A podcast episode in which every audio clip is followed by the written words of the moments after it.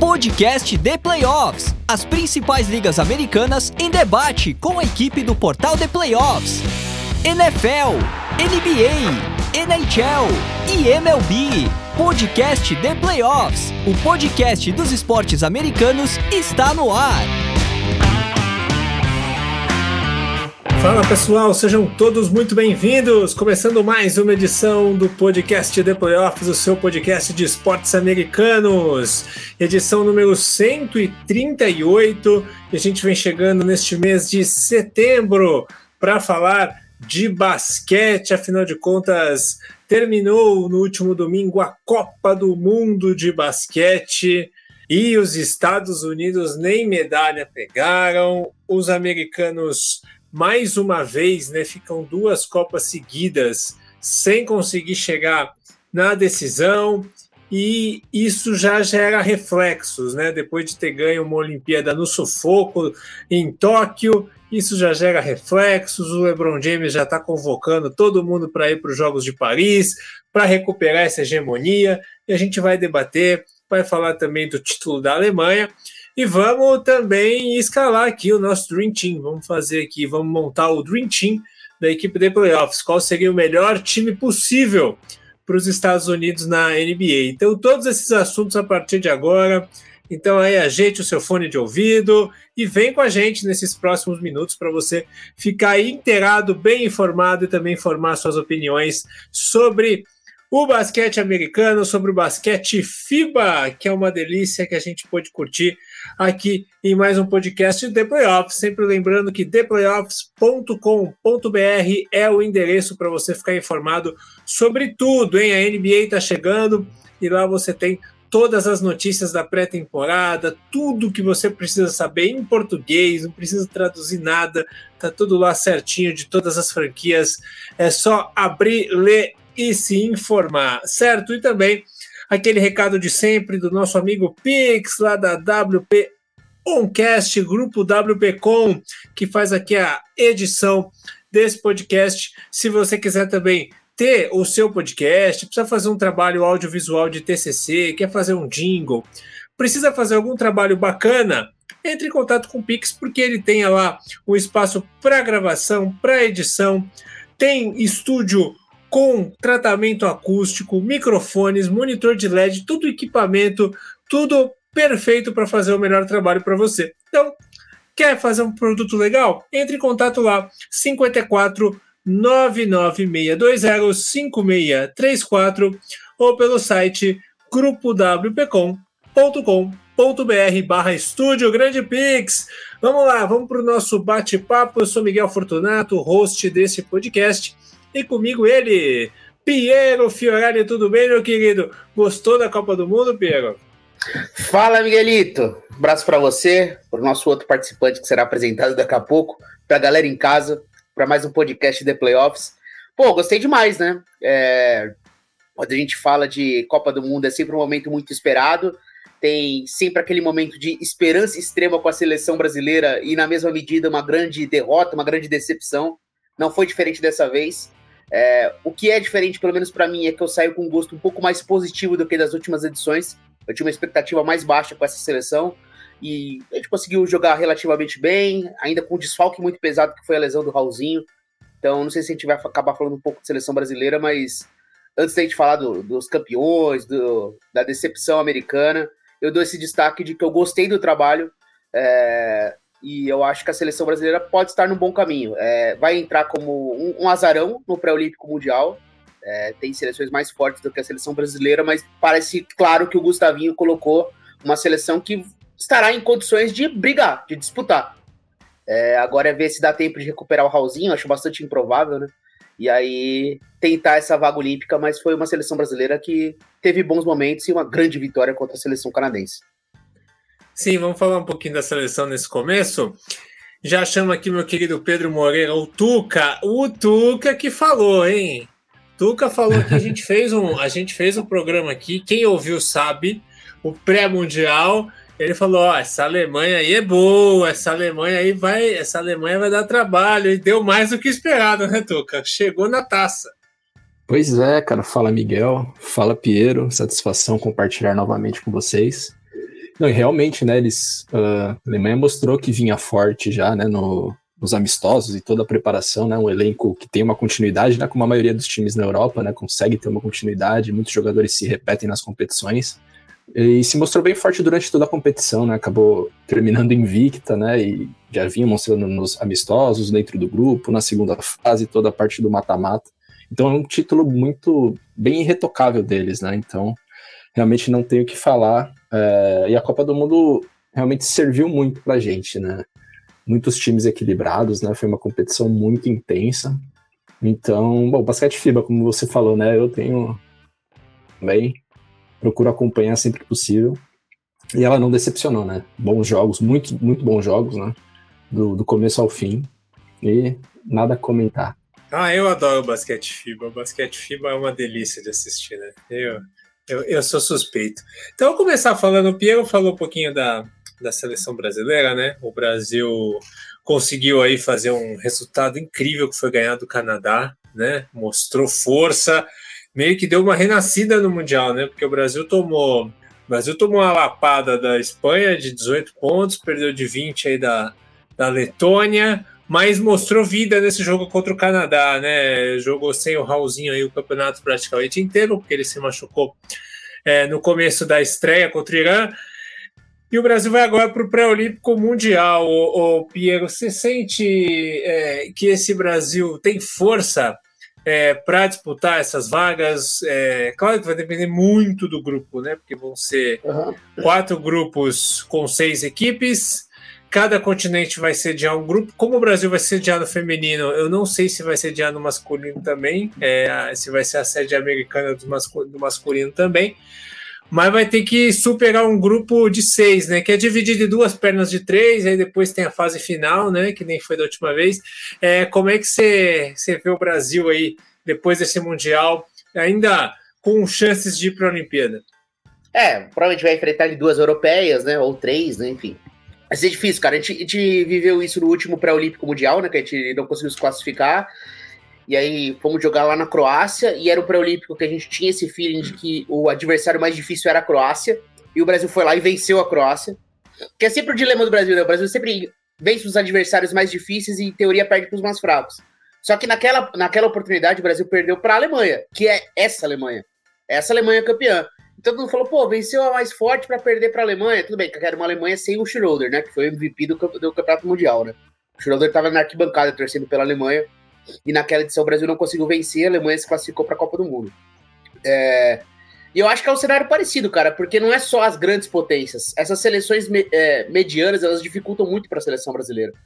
A gente vê que o Brasil consegue se superar, enfrenta um Canadá do Chai, enfrentou a Grécia do Antetokounmpo em uma outra edição, e foi assim em várias outras oportunidades, e você acaba perdendo para aquele basquete FIBA mais tradicional, né? De muito movimento de bola, muitos arremessadores do adversário, e foi isso que a gente enfrentou na ótima seleção da Letônia. O Brasil perdeu para uma baita seleção. De fato, é um pouquinho diferente, porque o massacre que o Brasil sofreu na República Tcheca é, no último Mundial, eu acho que é diferente desse caso aqui.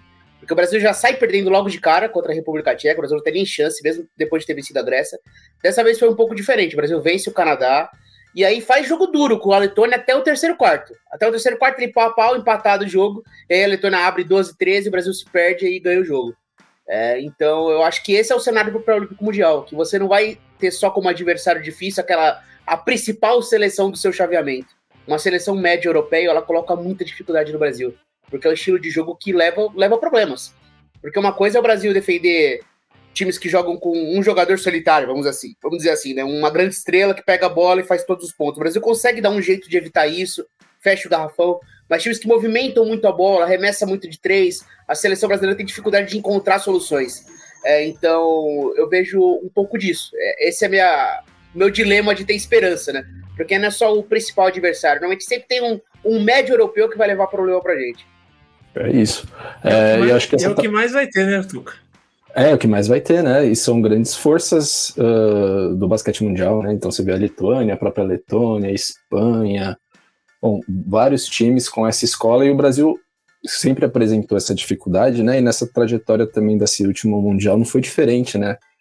Ia enfrentar a Austrália, né? Naquele que talvez é, era considerado talvez o maior desafio da, da fase preparatória, conseguiu vencer lá na Austrália, e aí enfrentou duas europeias ainda na fase de preparação, perdeu os dois jogos, uma era a Sérvia, que, bom, a gente colocou tudo naquele, naquele meio de muitos times é, que tinham condições de brigar, né? A Sérvia era uma delas, a Itália era uma delas. E, e aí acabou perdendo depois para a Espanha, para a Letônia. E é bem isso que o Piero falou, né? Essa escola europeia que o Brasil tem dificuldade, e não, não só o Brasil, né? A gente fala como o Brasil tem dificuldade, mas assim, foi provado novamente nesse Mundial que assim, o mundo tem dificuldade, né? É um jogo difícil de, de, de jogar contra para quem não está acostumado, né? Os europeus têm mais costume de jogar entre eles, então é, dá mais jogo. E o Brasil acabou vencendo a Austrália nos amistosos, vencendo o Canadá, dois times recheados né, de jogadores da NBA. Tem um estilo muito diferente né, do, do jogo dos europeus, principalmente do leste europeu. E conseguiu vencer esses dois adversários e, e perdeu dos europeus em toda, em toda essa fase né, desses últimos uh, confrontos.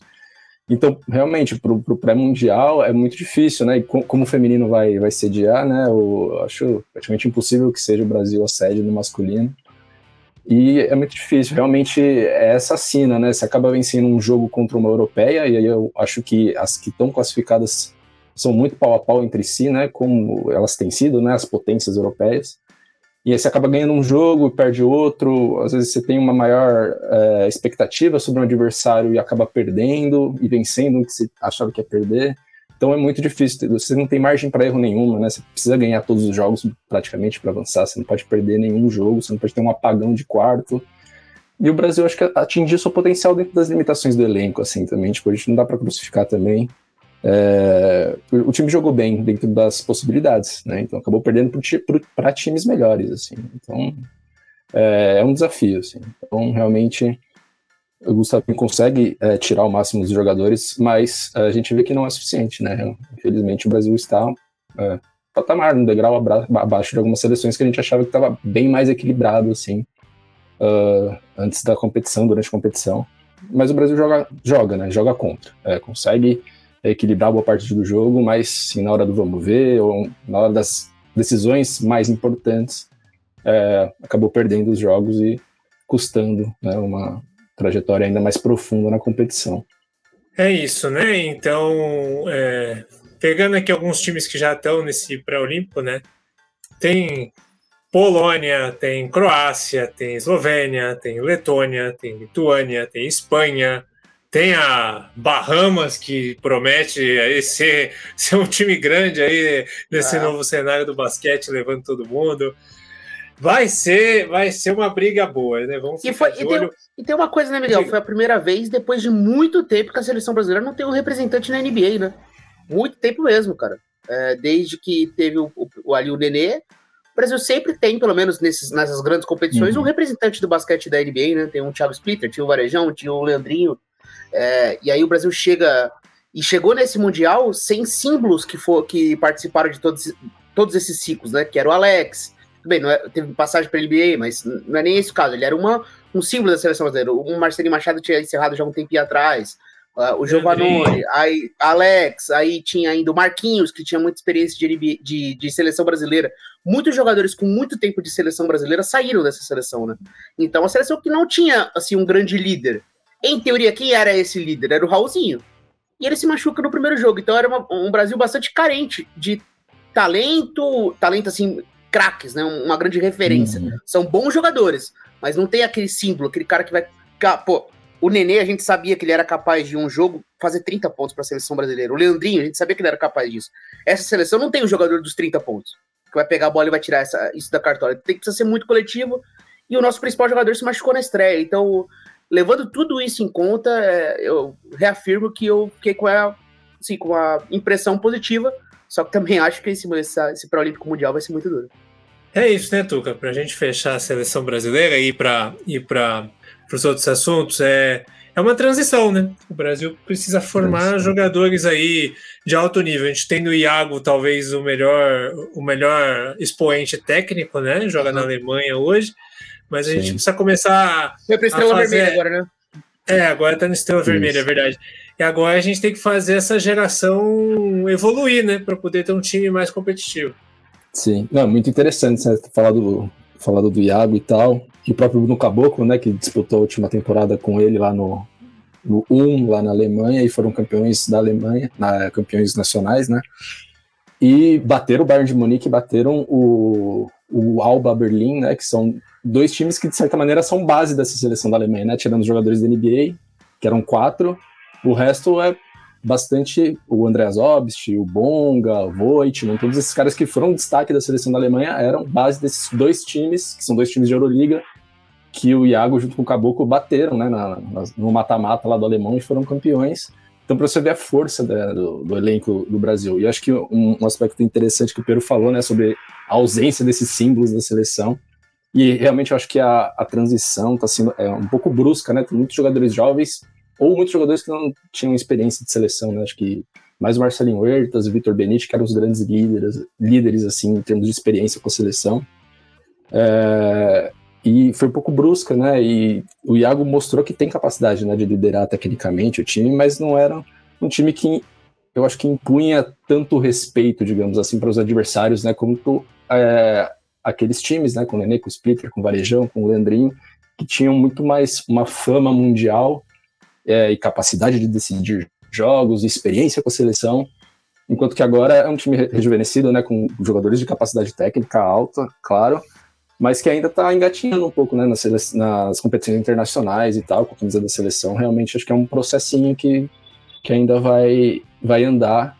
Uh, bom, a gente não vai entrar muito nesse ponto, mas acho que a renovação em termos da base do Brasil é muito complicada, não, não vamos nos aprofundar nisso, mas é, muitas coisas que acontecem, muitas tomadas de decisão dos jogadores da base, enfim, o próprio tratamento da base no, no feminino, no masculino.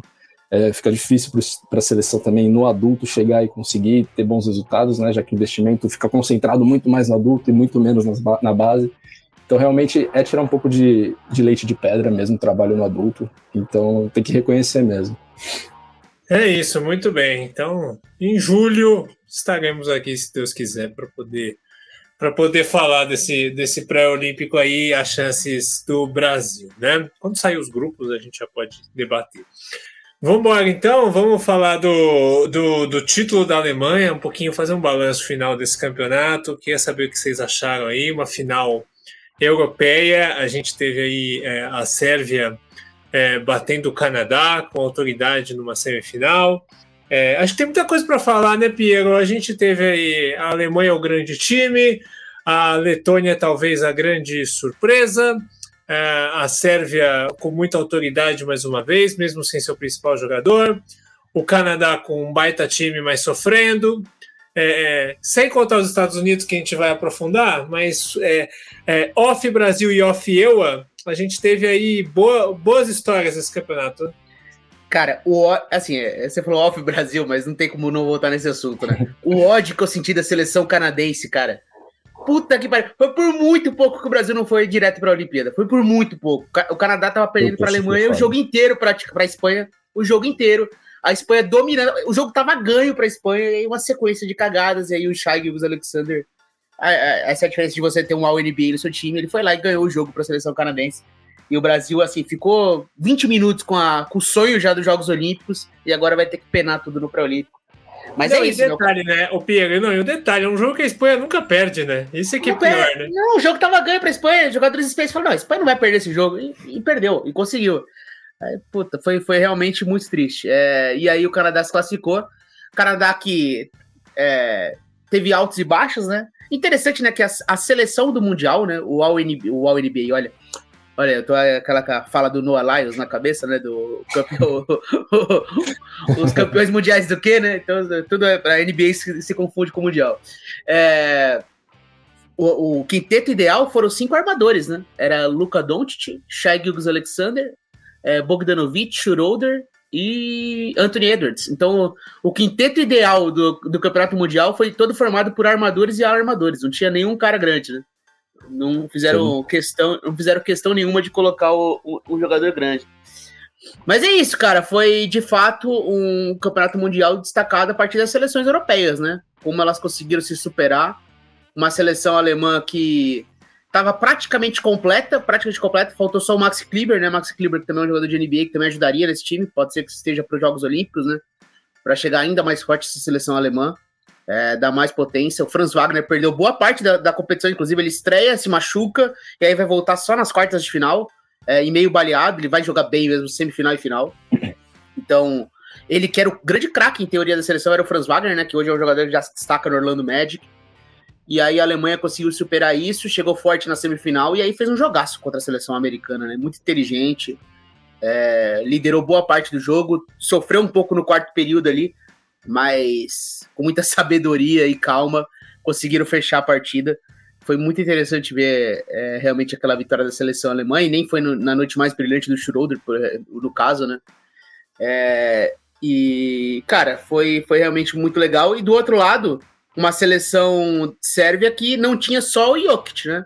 Todo mundo fala sobre uma seleção americana desfalcada. Tudo bem que a seleção americana foi desfalcada de, dos 10 melhores jogadores. Mas a Sérvia não, tem, não tinha o melhor jogador do mundo na seleção dela. E ela foi lá e pegou uma final, vencendo com, assim, mostrando sua força realmente para vencer o Canadá. Venceu com certa facilidade o Canadá, inclusive, dominou o jogo inteiro. Não teve a liderança ameaçada em nenhum momento da partida. Espetacular o Mundial do Bogdanovic, espetacular o Mundial do Nikola Jovic, né? O cara pra gente ficar de olho aí, uhum. que já que o Miami Heat tá querendo trocar pelo Lillard, o Jovic nesse Mundial ele ganhou valor, hein? Ganhou valor, porque ele jogou muito bem. Então talvez times que querem jogadores jovens aí pode ficar de olho nisso.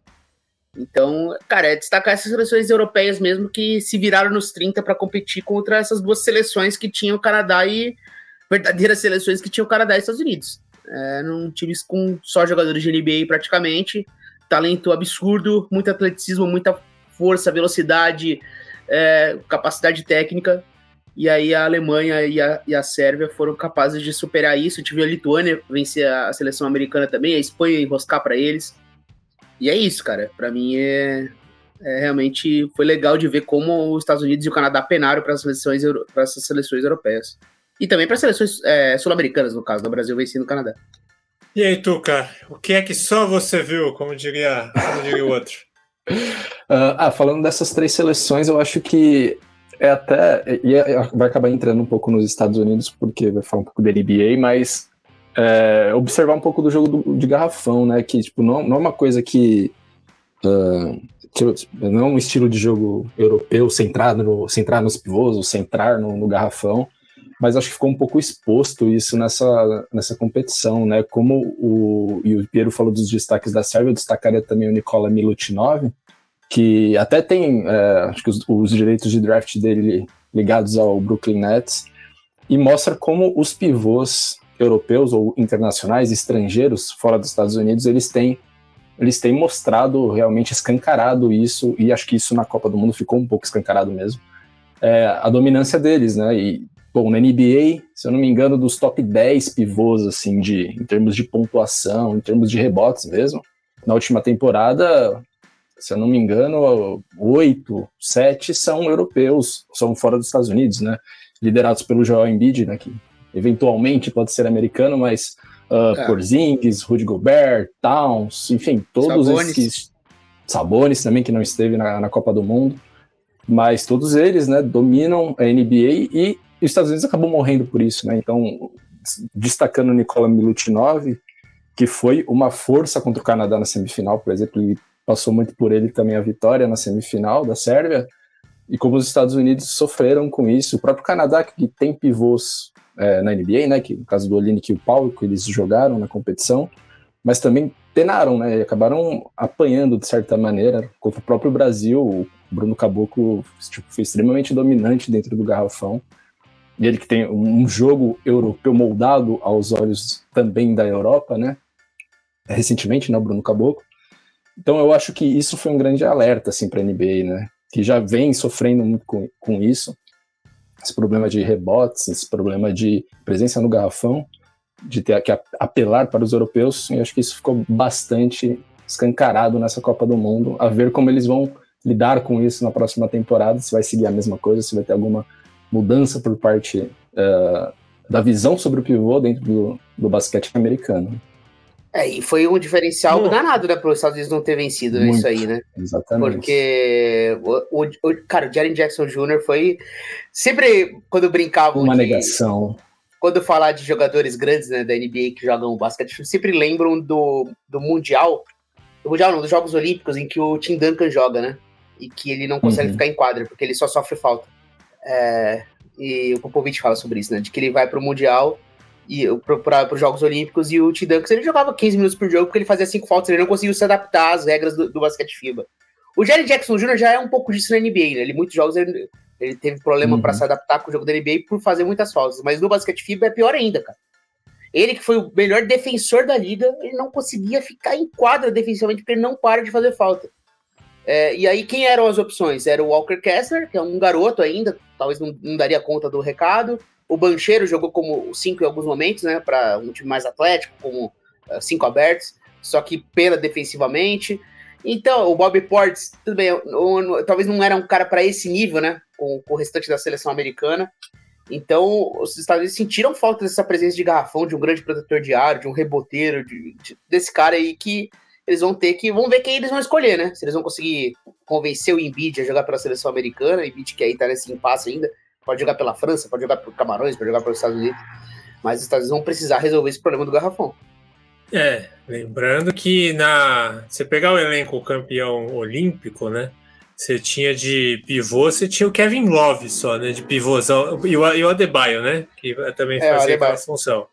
O Adebayo. Mas aí na NBA não Duran, era Lebron, bem. o- É. Duran, Lebron, você compensa um pouco com essa altura, né? Com essa força física, né, de rebote. Enfim. Então vamos falar primeiro, antes da gente trazer o Duran, o Lebron e companhia, vamos falar um pouquinho desse time do Mundial, assim, é, é, é, por que o fracasso, Piero? Por que, é, assim, tivemos aí dois, Copas de 2002 e 2006, os Estados Unidos caindo cedo, né, não conseguindo chegar na final, aí agora a gente tem de novo isso acontecendo, né, a gente tem é, na última Copa, os Estados Unidos caíram nas quartas de final para a França é, e dessa vez caíram é, na semifinal para a Alemanha. Um jogo que no final até ficou mais apertado, mas é, é, no boa parte do segundo tempo o jogo estava tranquilo para a Alemanha. Né? É, o, o, que dizer? O, o, por que o fracasso? Os Estados Unidos subestimaram, esse time não tinha condição de ganhar, esses jogadores que, que decepcionaram, qual que é o seu diagnóstico? É porque se você pegar o que foi a campanha da seleção americana, as três melhores seleções que os Estados Unidos pegou, as três os Estados Unidos perdeu, né? É, perdeu para a Lituânia, perdeu para a Alemanha, perdeu para o Canadá. As vitórias foram contra Montenegro, Jordânia, a Grécia, que é uma Grécia, vamos combinar, bem mais enfraquecida, Nova Zelândia e Itália. Uma Itália também muito, muito desfalcada também. Talvez era a seleção melhorzinha que eles atropelaram com méritos ali, foi o grande jogo da seleção americana. Mas, cara, tudo jogo difícil, é, os jogos duros, a, a Estados Unidos perdeu, se enroscou contra Montenegro, teve que ganhar no quarto período. É, então, o, no segundo tempo, no caso, né, virou perdendo contra Montenegro. Então, eu acho que é um pouco do, daquela coisa, né, Miguel? Não tem como, você tem que levar uma seleção forte, porque por mais que, em termos de elenco, é indiscutível que a seleção americana tinha o melhor elenco desse Mundial. Mesmo com essa seleção B, era o melhor time do Mundial, pô. São excelentes jogadores. É, desses 12 aí, seis são melhores jogadores dos seus times na NBA. É algo, algo relevante. Só que você tá enfrentando seleções que têm conjunto, que jogam juntas sempre. para você superar a falta de jogo coletivo. A, a falta de jogo coletivo não é questão de jogadores individualistas, é nem isso é de estar tá acostumado a jogar esses caras juntos. Os americanos não estão acostumados a jogar juntos na seleção. A seleção uhum. lituana, eles estão acostumados, a, aqueles 12 jogadores, a sempre jogarem juntos.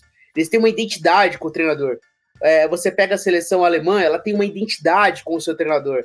É, então, é, é, um pouco diferente. E para você superar isso, você precisa de uma qualidade individual surreal. É, e que a seleção americana não trouxe esse nível de qualidade que vai superar qualquer problema.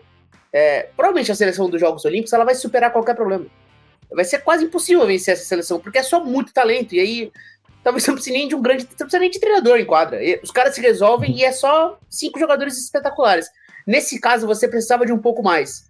E aí eu acho que esse conjunto fez a diferença. Eu não acho nem que é subestimar, acho que a seleção americana ela sabia. Se ela não jogasse bem, ela perderia, porque existe o exemplo dos últimos mundiais. Só que chegou na hora H e não conseguiu não conseguiu. A seleção alemã era uma seleção melhor preparada, a seleção lituana naquele momento era uma seleção melhor preparada, e no terceiro e quarto, até a seleção canadense se mostrou um pouco mais preparada. Mas ali era um jogo, o terceiro e quarto é um cenário um pouco diferente. mas eu vejo um pouco nesse lado, Miguel. Eu não acho nem que foi uma arrogância americana, nem nada disso. É que o time ele foi insuficiente para superar a diferença do coletivo. Ah, é isso, sim. É, eu concordo muito com o Piero, assim, é, é muito diferente a visão mesmo, né? É, na base, sim, no sub-15, sub-17, nos mundiais, até tem uma continuidade maior, assim, entre os jogadores, inclusive a maioria desses jogadores jogaram competições de base, né, mundiais e tal, próprio Jalen Brunson foi um grande destaque né, nas seleções de base, mas quando chega no adulto vira meio que um catado mesmo, assim, não tem uma continuidade de, entre competições e claramente eles têm uma preferência maior pelas Olimpíadas, né? Só ver os elencos desses campeonatos nos últimos, nas últimas edições, né? Onde você vê os elencos do, da Copa do Mundo, jogadores muito mais jovens. É, inclusive essa seleção não tinha nenhum com passagem pela seleção adulta, né? Enquanto na, nas Olimpíadas tem, são jogadores mais consagrados, é um nível de talento muito maior, como o Pedro falou. É assim que eles superam as dificuldades né, no, no adulto, juntando só muito talento mesmo, e aí fica muito difícil de bater. Tanto é que nas Olimpíadas eles são um bicho-papão assim, extremamente dominantes. Se não me engano, eles perderam só três edições. Na verdade, acho que duas edições, e não foram na de 80 na Rússia, né? O boicote. Enquanto na Copa do Mundo, ultimamente, está é, bem penoso para eles vencerem, né? Com um time mais, mais rejuvenescido. Mas eu acho que é bem isso, assim, é o olhar sobre a competição. É, eu até busquei, para voltar um pouco naquele assunto dos rebotes, e a, eu até levantei um pouco, porque foram dois jogos muito, que ficou muito escancarado nisso, que foi a, a derrota para a Lituânia e até a vitória sobre Montenegro, que Estados Unidos apanhou nos rebotes ofensivos, tipo, absurdamente, e perderam aí, né, os jogos Contra Montenegro foi 22 a 3 em pontos de segunda chance, contra a Lituânia foi 17 a 2 para os lituanos, né, no caso sempre para o adversário, em pontos de segunda chance. Contra Montenegro 23 a 8 em rebote ofensivo, contra a Lituânia 18 a 9 em rebote ofensivo. Então eu acho que esse acabou sendo o, o ponto central, por mais que a defesa americana força muitos erros no adversário, né? Muito é. muito, muito rápida, muito veloz, muito ágil nesse sentido, mas isso não foi suficiente e acabou perdendo pelo garrafão. Mas eu acho que essa, essa diferença no olhar sobre as competições é o que acaba acontecendo pelo insucesso, pro insucesso e pelo sucesso dos Estados Unidos nesses dois, nessas duas maiores competições das seleções. É isso, né? E, e aí, e aí só para botar uma pimenta, né? É... Estados Unidos na Olimpíada de Tóquio, que venceram, né? Como disse o, o Tuca, os Estados Unidos perderam a Olimpíada 2004, falou mal também. E aí, a partir de 2008, começaram a levar o, o melhor time possível para poder ganhar, né? Aí, ganhou, aí, aí começou a ganhar, ganhou as últimas quatro edições, né? Nessa última, eu acho que foi a mais difícil, é, foi uma final difícil, né? Os Estados Unidos estavam com Kevin Durant, com Damian Lillard, com Bradley Bill, com. Os Estados Unidos o... perdem a estreia, inclusive, Miguel, para a França. Exato, exato, perde a estreia. Tinha Drew Holiday, Draymond Green, Adebayo, Chris Middleton, tinha um baita time e sofreram. Oh, o jogo contra a França na final, eu lembro até hoje, foi um jogo duro. Chegou no, nos últimos 3, 4 minutos ali, apertadíssimo. Então, assim, é, os Estados. É, eu, eu, só, eu só ponho essa pimenta porque você falou, né, Pierre? Ah, se os Estados Unidos levar todo mundo, não vai ter conversa, não precisa de treinador. Será que vai ser mesmo assim ou será que tem seleções que também, se forem completas, Não. podem atrapalhar? É, sem dúvida, pode atrapalhar num jogo único, né? as coisas podem acontecer. É que ainda pode ser uma seleção ainda melhor do que essa última, né? A gente tem que lembrar que a gente nunca teve o Curry, cara. A gente nunca viu o Curry.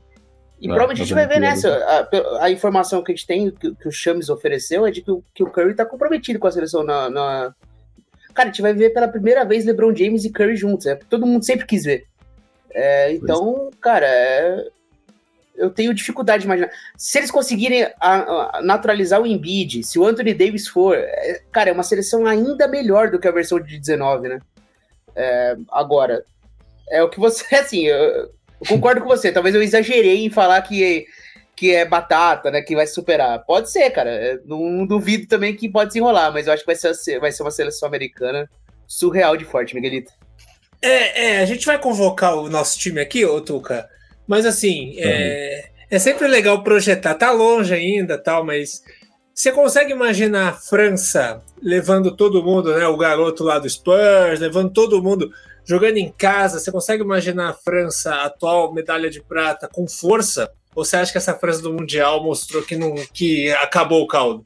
Não, acho que não, não acabou o caldo, não, né? É, a própria competição né, mostrou que a Letônia não era uma, né, um, uma vitória fácil, assim, né? Nunca foi realmente. Quando o Porzingis né, anunciou que não ia mais, acho que muita gente colocou totalmente de fora, né? E, e, e cravou que França e Espanha iam passar naquele grupo. França e Espanha não, né? França e Canadá, desculpa. É, e a gente até tinha colocado o grupo da morte como o da Alemanha, é, Austrália e Finlândia, né? A Finlândia acabou tomando um couro de todo mundo, né? E o outro grupo que acabou sendo o da morte. Mas acho que não, né? O Mbanyama já falou, né, que vai, que vai jogar as Olimpíadas, né? Pelo menos tem a vontade de jogar, né?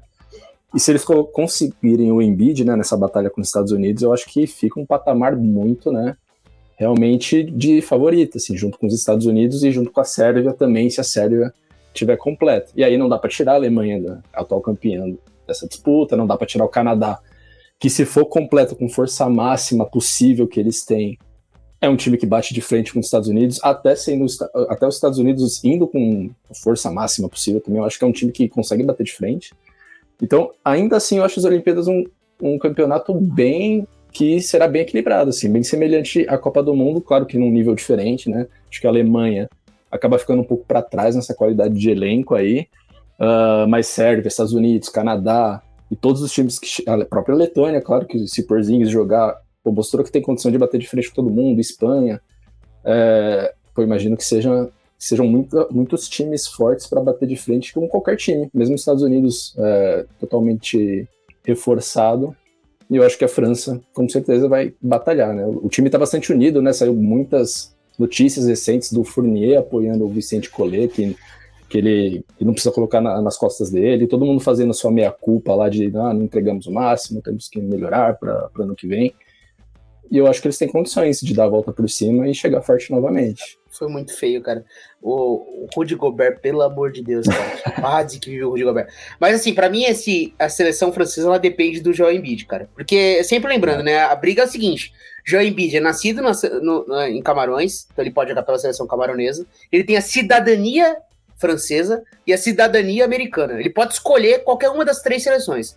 Como a Camarões é uma federação muito desorganizada, eu acho improvável que ele escolha jogar por Camarões, tem que jogar pré-olímpico, enfim. É um pouco mais difícil. Olhando para as Olimpíadas, ele tem duas escolhas. A seleção da França vai sediar, vão chegar com força para tentar convencer o Embiid a jogar, e os Estados Unidos, que é onde ele joga, o filho dele é americano.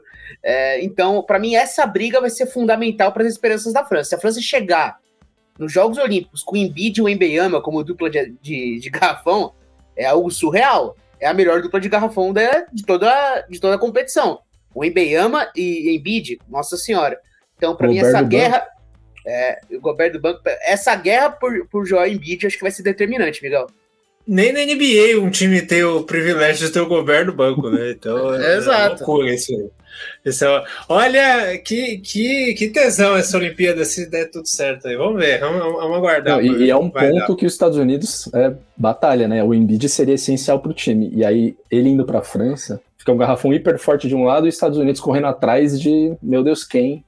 Aí tem que ir Anthony Davis, tem que ir Bandebaio, com certeza. O melhor que eles puderem. Julius Randle, grande reboteiro que na última temporada também. Pra ver se Kevin Looney, pegar uns rebotes? Kevon Looney com certeza seria bom, hein?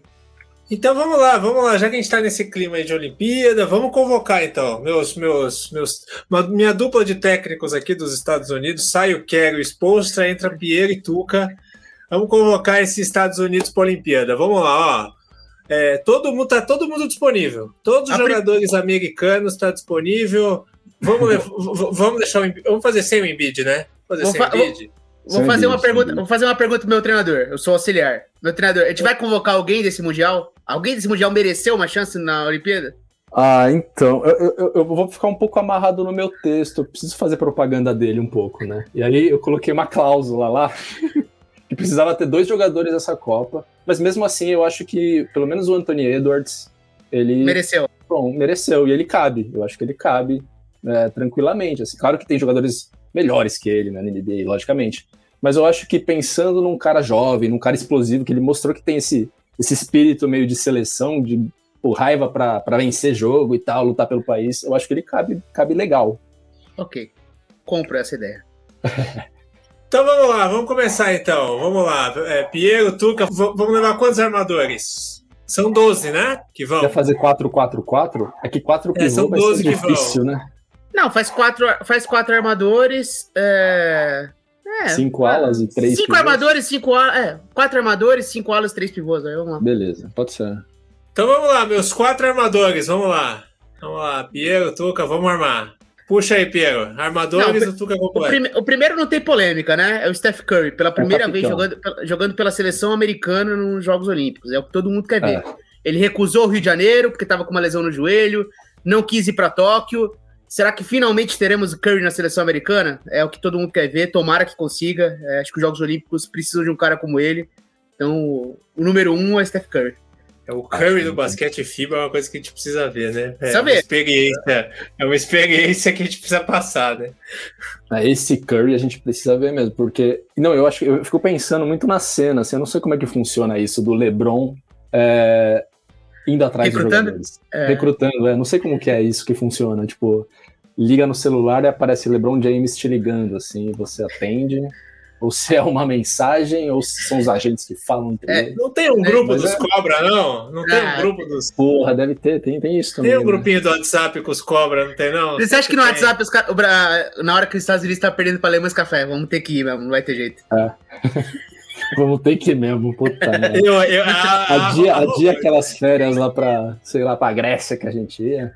E os caras não ah, vão tá dar bom conta. também. A Olimpíada, e a Olimpíada. Porque assim, o Japão é uma viagem difícil, tava no meio da pandemia, eu até entendo. Mas Paris. Paris é Nossa. é rapidinho, né? Paris, um, voo, um voo Nova York-Paris é rapidinho. Você, você, você, você volta rapidinho, é tranquilo. Eles gostam, Sim. né? Pô, é. Já leva a esposa, né? Pô, pode crer. Leva a família. É um rolê, leva a família, né? É um rolê também. A seleção americana não fica na, no Centro Olímpico? No navio, né? Como, que é o nome, como, é o nome do, do, onde ficam os jogadores das Olimpíadas? Sempre esqueço. A Vila? A, a Vila, a Vila, Vila, Vila. Os jogadores da seleção americana de basquete não ficam na Vila Olímpica, eles sempre, eles é ficam num lugar né? isolado. Então vai com a família, leva todo mundo. Muito doido, né? No Rio, o navio foi um atrativo à parte. demais, né? Não. Foi muito louco. Né? Vamos lá, Tuca, armador. Sua vez de convocar. Cara, eu vou alguém que eu coloquei no meu time aqui, que foi Devin Booker, né? Que foi também um cara que tava bem. Sem uh, dúvida bem aceso nessa pós-eliminação. Teve aquele comentário do Caio Kuzma, né, no Twitter, ele respondeu falando que ele, eu seria um jogador de rotação nessa seleção, não tem problema nenhum. E é um jogador que, que esteve presente uh, no último ciclo olímpico também, né? Acho que ele foi medalhista no último também. Sim. é um jogador jovem, não é tão, é, tão, tão, tão velho, não, ele não é velho, é abaixo dos 30 anos. Eu acho importante ter, ser um time também meio, meio a meio, assim, de, de de idade, o Curry já vai ter 36 anos, né, na época das Olimpíadas. Acho que o Devin Booker é um que uma ótima pedida, né, com certeza. E aí, Pierão? Bom, compro, compro o Booker, então estamos fechados aqui com Curry e Booker. É, arremessador nunca é demais, né? O cara que, que vem do banco, traz pontos. O nosso craque do, do time do Tuca, Damian Lillard. Uhum. Por enquanto. Acho, é, eu acho que o Lillard tem que estar nessa seleção, cara. É, entre os armadores atuais aí, o Drew Holiday teve a chance na última Olimpíada, né? Talvez a gente pode, a gente pode até pensar nele aqui mais pra frente nessa Cara, eu ia, eu ia, falar ele, viu? Não sei se já foi um spoiler, mas eu acho que ele. Bom, sem cortar, mas ele é um cara que acho que dá, dá algo que vai fazer falta, né? Uma defesa de defesa forte. É. Assim. Ainda mais que na FIBA você tem muita defesa a quadra inteira, né? Uhum. Se você pegar o Drew Holiday pra pressionar armadores adversários, né? Que não tem aquele ball handle da NBA, aquele controle de bola, de fato. Vamos fechar com o Drew Holiday e Damian Lillard, então? Olha, eu não tenho objeção. Difícil ter objeção, né? É muito cara bom. Lillard sem ambos dúvida. Que né? tavam, é, os ambos que estavam em, em Tóquio. Na né? última né? também, é. Então, beleza. Então fechou. Então, Curry, Booker, Lillard e Drew Holiday. E aí, pra fechar, você quer o outro Edwards, é isso? Como esse É, sim. Por mim, Pode, eu fecharia nele, sim. Teria, teria o que aqui? A gente teria Donovan Mitchell como possibilidade, a gente teria Bradley Bill como possibilidade, teríamos Kyrie Irving, né, que é amigo dos caras. Eu acho que o Kyrie Irving vai para essa, essa, Olimpíada. Ele vai é, com os parceiros lá, é, vão empurrar ele nessa Olimpíada. Né? É, uhum. A não ser que é tenha a obrigatoriedade né? de tomar vacina, né, para a Olimpíada. E, infelizmente, nosso Kyrie Irving não estará disponível. Não estará disponível. eu, acho que vai, eu acho que vai ter, hein? Eu acho que ainda vai ter. Então, se tiver a obrigatoriedade de vacinação, nosso Kyrie não estará disponível para a seleção americana. Então é isso, mas assim, na, na seleção de Tuca e Pierre é isso, então, né? Então vamos lá. Curry, Sim, Lillard, Drew Holiday, Booker e Anthony Edwards. Timinho. Muito bem. É então, Curry, uh, Curry Booker aí na, na, na, armação do negócio. Vamos lá, são, são quatro jogadores de, de, de, ala. de, de ala, né? Vamos lá. Acho que tem dois é. que é muito fácil, né? Sim. Os LeBron James e Kevin Durant, né? Ah, sim, eu acho que é isso. LeBron, acho que é o capitãozão, né, do, do é, dos Vingadores aí. Exato. Eu acho que ele vai de qualquer jeito. E o Kevin Durant, pelo jeito, pô, é, é o símbolo, né, da seleção olímpica das últimas é. três conquistas, pelo menos. Teve nas três, Sim. né, mas da última e da é, penúltima, com certeza. Provavelmente é o, melhor, cara, jogador de, melhor jogador de Jogos Olímpicos do século, acho que é o Sim. Kevin Durant. Né? É isso. Não tem pra onde Kevin Durant gosta de botar título na carreira, né? Já percebemos é. isso. Né? Ele gosta de um time muito forte, gosta de times muito é. fortes. Então. Ele gosta de estar num time muito forte e ser o melhor dos, dos melhores ali, né? Ele gosta disso. É isso. Seleção, melhor lugar para ele. Tá. Lebron, Duran e quem, e quem seguiu os bancos aí? Acho que tem um bem fácil aqui também, Pedro. Eu iria de Jason Tatum. É outro cara que teve na última também, mais jovem do que esses alas aí Compro. também. E, pô, não tem o que falar, né? É uma estrela já há algum tempo, né? Vem de campanhas extremamente vitoriosas na NBA, né? Agora vai ter uma, uma, uma temporada como o líder do time, né? Sem o Marcus Smart. Uma temporada um pouco diferente para ele, eu acho. Mas, assim, talento, o cara tem demais, né? Então acho que é um cara que tem experiência na seleção também, já teve presente. Então é um cara que acho que sem dúvida faz parte daí. Aí esse quarto nome, cara, é difícil, tá? Hum, difícil. Eu vou, eu vou te dar é. dois, duas possibilidades aqui, Tuca. Opa. Vou te oferecer duas possibilidades. Mas se você quiser me apresentar um terceiro nome, eu tô aberto. Primeiro, Kawhi ah. Leonard. Ele Putz, ainda é capaz? Ele ainda é capaz? Vai estar tá saudável? Vai, vai topar ou ele vai querer descansar entre um jogo e outro? É isso, né? Não joga dois jogos consecutivos, né? Se ele joga semifinal, ele não joga final. Enfim, é. Kawhi Leonard. É cada dois dias, né? É, é exato. Kawhi é, Leonard. A Olimpíada. A Olimpíada é cada dois dias. E o outro nome, que eu acho que é um cara que merece essa chance, por mais que ele tenha falado que nem estava assistindo o Mundial, que ele não se importa com isso, uhum. é o Jimmy Butler. Que foi Sim. o cara que levou um time para a final da NBA praticamente sozinho, vai. Sozinho não é. Sozinho não é a palavra, né? Mas que foi o grande Sim. líder do time que chegou na final com o Jimmy Butler. Eu acho que esses dois nomes são caras que tem que estar tá no radar: Jimmy Butler e Kawhi Leonard. Tem, tem alguma é. uma preferência? Quer um outro nome? É, no meu texto, como eu tinha minha cláusula que eu não podia fugir de dois nomes, eu coloquei o Michael Bridges como tá. um. É, complemento. É, mas assim, é, como um complemento, enfim, e foi bem no Mundial, mas é, não estou aqui para isso, estou tirando o Michael Bridges, vou ficar nos seus dois que são assim. Tem experiência na seleção também, jogaram menos né, do que esses outros, mas já jogaram pela seleção. E eu acho que o Jimmy Butler merecia, assim, cara. Tipo, o Kawhi Leonard, beleza, mais jogador. Mas assim, Jimmy Butler tem mais cara de seleção. E é um cara que, pô, eu até acho que seria melhor para a seleção do que o Kawhi Leonard em modo gerais, assim. Então eu acho que eu, eu, eu, ficaria nele, assim. Até em termos de personalidade, né? Vai ter um jogo enroscado, tem um cara meio... meio Exatamente, acho boy, que é, assim, né? um perfil que encaixa melhor, assim. E assim, em termos de talento, é difícil falar, ah, o Kawhi Leonard é melhor, enfim, é mesmo, assim, dos dois lados da quadra e tal. Mas, pô, o Jimmy Butler, você fala que o Jimmy Butler é pior, né? Parece que o cara é, é ruim, assim, mas não, a gente tá falando de um nível muito alto, assim, então realmente pela, pela personalidade, acho que eu preferiria um Jimmy Butler no meu time numa competição como essa, né? Que um jogo só, tiro curto, eu acho que faz uma diferença legal, assim. Eu compro. Tá fechado. Muito bem. Aí faltou os três jogadores ali de, de pivôzão ali, ala pivô, enfim. Cara, eu, eu, tenho um, eu, tenho um que, eu tenho um que eu gostaria muito de ver, mas é impossível acontecer. Que é o Zion. Ah. O Zion não vai estar. Tá. Mas o Zion seria muito é, legal no FIBA. Seria muito Sim. divertido. Imagina o Zay com esses caras, cara. Pô, ia ser sensacional, mas não, esquece, não. não, não o cara ia ficar perdido e ia perder jogo, pô. O cara é, pô, fiquei na vila lá, esqueci que tinha jogo hoje, pô. É tipo jogo Nossa. do universitário, assim, sabe? A, a, a, Vila Olímpica é uma é. tentação, né? De, é a festa na noite e... anterior, pô. E na, não, e na última Olimpíada, a, a Vila Olímpica ela perdeu um pouco a característica dela porque tinha muitas restrições por conta da pandemia. Nessa, Nossa, eu imagino que a festa vai ser em dobro, né? Os caras pra represados. as né? últimas, né? Aquele é. sentimento represado. Eu não aproveitei a última Olimpíada, agora, bicho, esquece. Você imagina essa Vila Olímpica em Paris, cara. É, isso que Nossa. eu tô falando. Com certeza vai ser uma festa, né? É, se, a gente foi, foi uma Olimpíada com a rede social muito forte, a gente viu muitos atletas postando, nossa, isso aqui é, é, um, é um lugar incrível, tem muita gente bonita, muita festa, não sei o que lá. Então, assim, é, tem esse ponto aí, tem, tem, tem, que tomar cuidado com o jogador que você leva. Né? É. Pois é, né? E aí, se o Zion não vai, vai quem? Cara, é, eu acho que o Anthony Davis é o número um, né? Em termos de peso, de referência, Nossa, mim, ele é. na melhor versão, tamanho. Ele é o que falta para essa seleção americana, né, Tuca? Nossa, sem dúvida. Eu acho que é o cara, tipo, é o, o nome, assim. Talvez. É, também acho. Pô, é, longe de ser. Longe não, né? Nem é longe de ser o mais talentoso do elenco, mas. Assim, em termos de peso de importância para o time, pô, acho que ele tem a maior importância, assim. Porque é um, é um lugar de dificuldade dos Estados Unidos, que vai enfrentar na, nas Olimpíadas tipo, pivôs muito bons, uma variedade, praticamente todos os times europeus tem um pivô muito bom, que fez estrago na defesa dos Estados Unidos. Então, o Anthony Davis é um cara que está a essa altura, né? Então, realmente é uma peça imprescindível, assim, para o time, se ele conseguir se manter saudável e tal, né? Que a gente sabe que é o grande problema, assim, nos últimos tempos.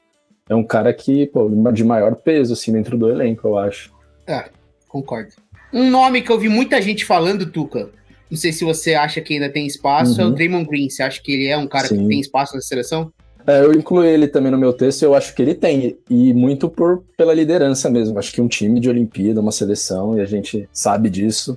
Exatamente por que a gente já falou aqui, torneio de tiro curto, um jogo que te faz é, avançar ou ser eliminado, é um jogo só. Eu acho que ele tem esse perfil de liderança dentro da seleção também, não só no Warriors. É, pô, junto com o Steve Kerr, junto com o Stephen Curry, eu acho que ele tem um peso e eu acho que ele tem condições também físicas, né? Que é um cara também mais envelhecido, né? Ele vai ter, uh, se não me engano, 34 por aí, né? Não sei exatamente a idade que ele vai ter, mas 34 anos por aí ele deve ter. Então, assim, eu acho que ele tem condições. E a gente sabe que eles não jogam muitos minutos também, né? Uma seleção. 34 esse... mesmo, Ele tá com 33, 34, faz né? 34 em março, é isso aí. Show. É, Pô, um elenco tão profundo como esse, um jogo de 40 minutos, não precisa jogar muitos minutos como na NBA, eles precisam, né? Então tem isso a favor de uma seleção mais experiente, né? E eu acho que o Draymond Green desempenharia um papel bem, bem legal, né? E sem, sem prejuízo, assim, em termos físicos. Isso aí. E aí, quem seria esse terceiro pivô nosso? Bom, eu, eu acho que o Adebayo é um cara que eu gosto muito, assim. E aí é. também passa por isso, né, de ser mais um pouco mais jovem, ter uma experiência com a seleção, né, ter jogado os últimos Jogos Olímpicos, né, e, e, vindo numa crescente, uma importância dentro do Miami Heat, né, então tem essa experiência dentro da NBA também, do, dos grandes palcos, então acho que o Adebayo é um cara que meio que se habilita legal para essa, essa, posição, assim, por causa dessa experiência com a seleção, e, e, tem um currículo já bem recheado, assim, eu acho que é um, um bom nome. Você tem mais alguém é. assim, Pedro? Que Não, eu, eu fecho com você. Eu acho que Madebai e Anthony Davis seriam meus dois pivôs. E aí, essa questão uhum. do Draymond Green, talvez eu pensaria se poderia um jogador mais jovem.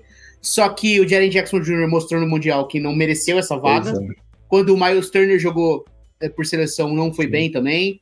Brook Lopes também não foi bem quando jogou por seleção. Então, quando você vai indo, talvez um nome fora da caixa aqui, a gente falou sobre o Zion, né? Uma possibilidade se ele tiver conseguir jogar bem essa temporada, mas acho que ainda é Draymond Green. Um cara que talvez seria interessante em termos defensivos, de rebote, para brigar com essas seleções europeias, seria, de repente, o Mobley, né? Sim. Um cara muito longo. Imagina ele no basquete FIBA, que é mais apertado. Muito difícil de entrar no garrafão contra ele. Eu ficaria entre Draymond Green e Mobley aí, talvez para ter um jogador mais jovem junto com essa geração, mas tá fechado. Eu vou com o Draymond Green. Você sabe que eu, é, o Mobley é um cara desses da, da conversa de Bahamas aí, né? Eu acho que no é. fim isso acaba, não vai acabar dando certo, mas um cara que eu vi que falaram bastante, e é justamente isso, né? Todas. Acho que os Estados Unidos têm essa tradição de levar um cara bem jovem, né? E nessa nossa seleção não teria isso, né? Mas isso não, menos importante, mas é, muita gente falando do, do chat, né? Chat Hungry, que é, é um cara, pô, um cara que tem essas características físicas assim mais modernas, assim, de jogador de garrafão. Muito alto, gigantesco, né? Longo. Exato. Só que é magrelo, né? Vamos ver se ele ganha um pouco é, de força. Ele precisa se provar bastante ainda, né? Não jogou na NBA ainda. Então, eu acho que dependendo até como foi esse ano dele, ele até acho que acaba virando um candidato por ser esse, esse nome jovem aí que eles costumam levar, né? Mas para nossa seleção, eu abro mão, abro mão disso. Então é isso. E aí, Miguel, tá aprovado a seleção? Tá aprovado. Então, nosso, nosso time titular seria o Curry com o Booker, LeBron Le... e Durant. E o Trey Davis. E o pivô titular, Davis. Putz, é. Muito bom. Ou não? Tu... O LeBron, mas o LeBron não, é seria é isso, o. Você é louco. Ah, não, Mas o é LeBron isso. seria é ala nesse time? Porque o LeBron ele gosta de jogar dentro do garrafão, ele gosta cara, de jogar com a bola na mão armando. Cara, eu acho que o LeBron levaria a bola e seria o Curry correndo atrás dos bloqueios para arremessar de três em movimento. Acho que é meio que um LeBron, é meio, um LeBron meio armador, mas também às vezes ele cai no garrafão e aí. Mas acho que é o LeBron liderando, levando a bola e o Curry recebendo esse espaço do LeBron, né? Que é sempre... Porque a gente viu muito isso no Warriors, né? Que era o Draymond Green ali na meia quadra, meio que armando o time, e o Curry correndo atrás dos bloqueios acho que existe uma vantagem entre o Draymond Green e o LeBron James com a bola na mão, né?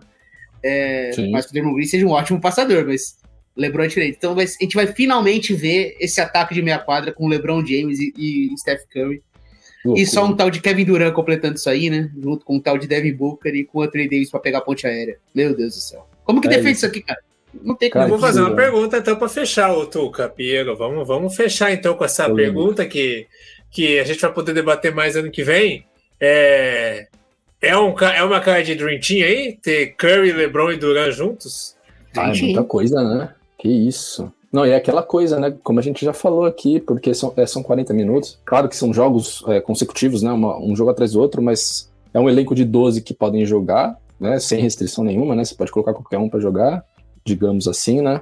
Uh, 40 minutos, então essa restrição de física, assim, tipo, ah, no, no pouco no começo para no fim chegar inteiro, eu acho que uma, é, não é um problema, né, para as Olimpíadas, de certa maneira. É, a primeira fase. pode gastar o LeBron de levar a bola, é.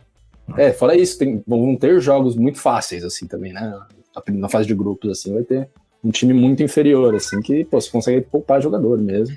É porque diferente do. Ô, Tuca, diferente do Mundial, que é uma coisa mais apertada, né? Passa dois, aí vem uma outra fase passa mais dois.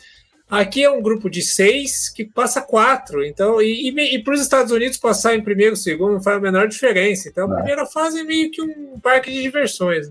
Não, sim, exatamente. Não, e você não precisa realmente poupar o Lebron e ficar levando a bola toda hora. E realmente, tipo, não, não, acho que não tem muito isso de pensar nesse sentido, assim.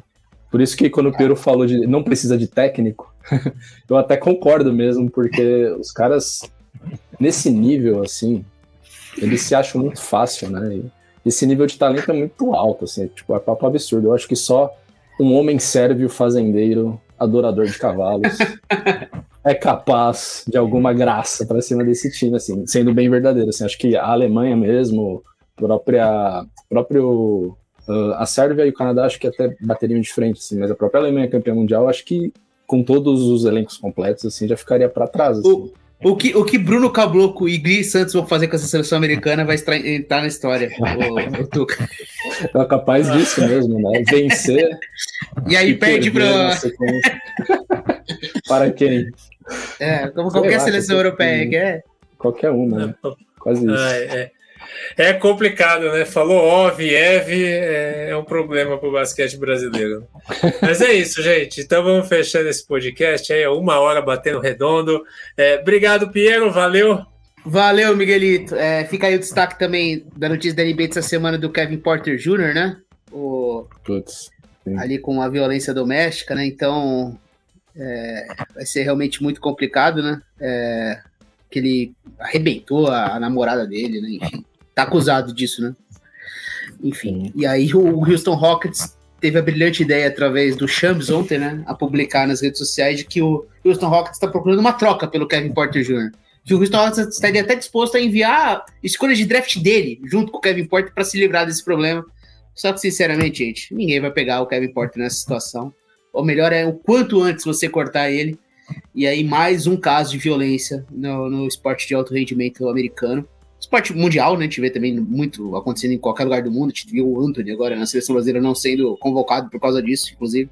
Mas aí mais um caso na NBA, pelo menos o destaque que fica, né, Miguelito? Nossa, coisa realmente muito lamentável. E tá aí o Houston Rockets tendo que lidar com isso. Mas um jogador jovem passando por, por essa situação. A gente viu o Miles Bridges, que vai voltar essa temporada, também passou por algo parecido. E aí é duro, cara. Muito duro a gente continuar motivado, mas é isso, né? Torcer para que a vítima consiga ter paz aí, né? Uhum. Porque eles, essas são as pessoas que realmente sofrem quando tem uma, um caso de agressão, assim, né? Valeu, Miguelito. Abraço para você, pro Tuca, pra toda a galera que tá ouvindo o podcast. Muito bom destaque, Piero. Muito bom destaque. É isso aí, Tuca. Aquele abraço. Abraço, Miguel. Abraço, Piero. E para destacar a WNBA, né? Namorada do Kevin Porter Jr. era jogadora, né? É agente livre agora, mas a WNBA que entrou nos playoffs nessa semana.